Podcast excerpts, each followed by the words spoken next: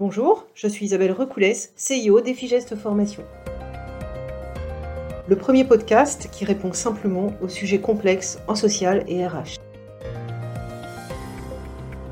Produit par Effigestes Formation. J'ai le plaisir de vous présenter ce podcast sur la retraite avec son tout premier épisode qui a pour objectif de bien s'informer sur vos droits personnels à la retraite. Alors en effet, quel que soit votre âge et dès vos 35 ans, vous avez accès à vos droits. Et ce que vous devez faire, eh bien, c'est tout simplement obtenir votre relevé de carrière. Mode d'emploi pour récupérer son relevé de carrière. Vous allez euh, sur votre moteur de recherche habituel, vous tapez trois mots-clés, relevé de carrière. Le premier site à s'afficher devrait être tout naturellement celui de l'assurance retraite. Alors j'y vais, j'ai justement sous les yeux la première page qui s'affiche de ce site je choisis ma carrière, l'élément central de ma retraite, et ensuite je me laisse guider jusqu'au chapitre Mon espace personnel.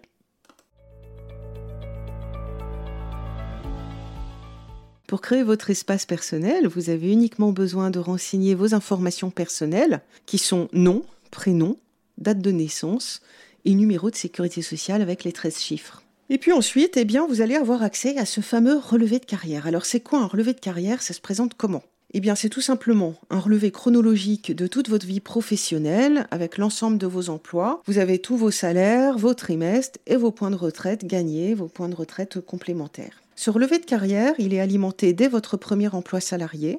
Et c'est grâce à ce relevé de carrière que vous disposez enfin d'un document unique qui récapitule les droits que vous avez acquis dans tous vos régimes de retraite obligatoires, de base et complémentaires. Alors attention, ne figure pas sur un relevé de carrière les régimes de retraite dits supplémentaires, type article 83, PERCO, etc. Alors pourquoi c'est important de récupérer un relevé de carrière? Parce que c'est important de vérifier que les éléments portés sont complets et exacts. Vous devez faire corriger les erreurs et les oublis en les justifiant. L'expérience terrain montre qu'il y a souvent des erreurs de reporting. D'où l'utilité de garder pendant toute votre vie vos justificatifs tels que bulletin de paye, justificatif d'indemnisation par la sécurité sociale et le chômage.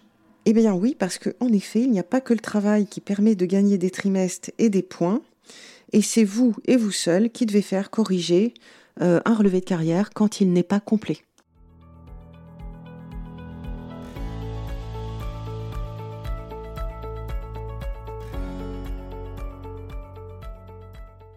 Alors le conseil que je vous donnerai, hein, au vu de mon expérience terrain, c'est de faire ce travail de vérification tous les 5 ans à partir de 45 ans par exemple. Alors pourquoi? Pourquoi si tôt? Bien, En fait, ne pas attendre les dernières années de carrière, en tout cas, ça sera vous donner les meilleures chances statistiquement de ne pas avoir égaré tous les justificatifs qui pourraient vous être utiles pour faire corriger les éventuels oublis ou erreurs sur le relevé de carrière. Voilà, vous l'avez compris, gagner sa retraite, c'est gagner des droits émanant avant tout, du travail, hein, mais pas seulement.